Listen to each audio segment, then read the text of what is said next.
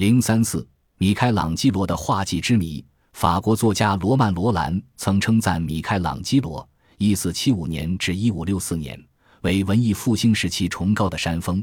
但有多少人知道他是如何登上艺术的巅峰的呢？让我们通过他创作的西斯廷礼拜堂顶壁画的过程，来亲身感受这位艺术巨匠如何在旧势力面前，用自己可能采取的方式奋战终生，创作出最具魅力的艺术风景。西斯廷本是圣彼得大教堂群中主教堂大殿内的一间厢房式小礼拜堂，取名西斯廷是为纪念已故的西克斯图斯四世教皇。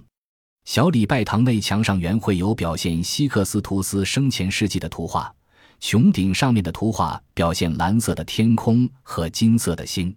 由于米开朗基罗在佛罗伦萨是最负盛名的艺术家，教皇尤里乌斯二世野心勃勃。有意寻揽天下英才为其服务，就在公元一五零五年邀请他速赴罗马，为以制作教皇陵墓的浩大工程。后来尤里乌斯突然改变主意，要他停止陵墓雕刻的准备工作，甚至拒付采石工资。米开朗基罗愤而出走，回到故乡。在教皇的压力下，佛罗伦萨政府多次出面劝说米开朗基罗才复出。用两年的时间为教皇创作了一尊青铜像。公元一五零八年，他又被迫接受了西斯廷礼堂屋顶壁画的创作任务。他在给朋友的一封信中不无悲愤地说：“我既不是一个画家，也不是一个雕刻家，像一个商店老板那样，我服侍过三个教皇，而且不得不如此。”在西斯廷礼拜堂屋顶壁画创作的过程中，教皇的示意可以呵斥他。尤里乌斯因为米开朗基罗不给他看未完成的壁画，曾用手杖威胁他。但是经历过人、热情如火的米开朗基罗很快把悲愤转化成为创作的热情，立志要使这项空前浩大的绘画任务结出震惊世界的硕果。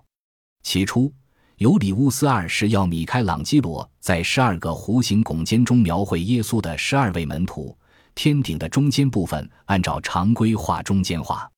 米开朗基罗反对这种做法，提出了自己的想法。在神学顾问红衣主教马可维吉利奥的帮助下，经过小小的争论，教皇同意按照他的想法放手去做，并保证不再干预。米开朗基罗用宏伟的建筑结构做边框，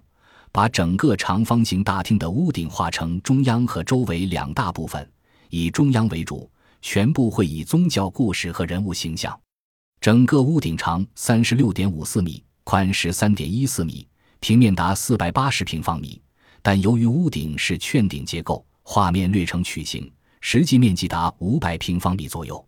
为画天顶画，米开朗基罗绘制了近三百张草图，然后按照实际需要的尺寸把草图放大成底稿。在实际操作中，他把草图贴在潮湿的泥灰墙上，用铁笔尖把每天要绘制的部分的轮廓线刻画到墙面上。在中央部分，米开朗基罗按照建筑边框连续画了九幅依次大小相同的宗教画，取材于《圣经》中有关开天辟地直到洪水方舟的故事，分别命名为“神分光暗”、“创造日月草木”、“神分水陆”、“创造亚当”、“创造夏娃”。诱惑与逐出乐园，挪亚献祭，洪水，挪亚醉酒。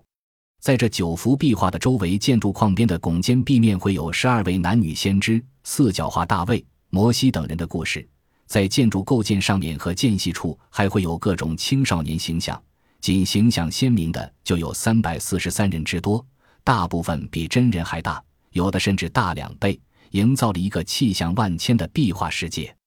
当时的人文主义者以尊重人、解放人、给人以幸福和自由为标榜，但是这样一个要求在那个历史时代是不可能真正实现的。这就使米开朗基罗所创造的强健雄伟、具有强烈意志与力量的艺术形象常常带有悲剧色彩。如在《创造亚当》中，米开朗基罗以卓越的艺术手法表现出上帝作为造物主的万能和人类的无能。人类的第一个男人被创造出来，他斜躺在荒芜的土地上，显得那样的虚弱无力。他似乎集中所有的力量，才勉强把左肘抬放在左膝上，把食指伸向上帝，等待着万物的创造者给他以力量。米开朗基罗笔下的上帝，不像过去美术家们所创造的那样庄严和华贵非凡，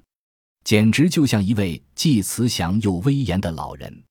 他只穿了一件奇细的外衣，携着天使们飞奔而来，右手饱含着精力，伸向亚当，将与亚当无力的手相接，似乎电花即将迸发，亚当就要起身了，从而把人的觉醒和渴望获得解放表现得相当充分。体现了艺术家对那个时代的感受。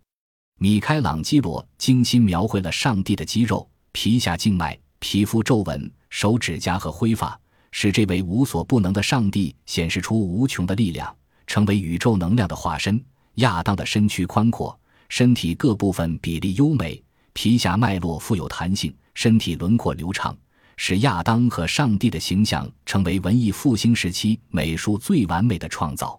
米开朗基罗笔下的十二位男女预言者，性别、年龄、个性也有明显的差别，既包括古希伯来神话中的人物，也包括希腊神话中的人物。他们或谛听，或凝视，或惊骇，或忧虑。在库曼女预言家中，库曼正在读一本书，身边的一个天使手中还拿着一本书。库曼原是一位美丽的少女，一次她在海滩上玩耍。遇到对她爱慕已久的阿波罗，阿波罗对库曼说：“只要他爱他，她的青春年华就像他手中的沙砾树木一样长久。”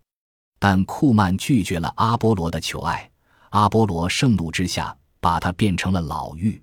据说库曼象征着罗马教会的久远历史和力量，其生前著述的《预言集》曾被保存在罗马教廷内。整幅作品将库曼鲜有老妪的容貌和壮健有力的身体刻画得入木三分。这个屋顶壁画是米开朗基罗一生最大的杰作，也是整个文艺复兴绘画最大的杰作之一，仿佛是一座崇高的艺术山峰。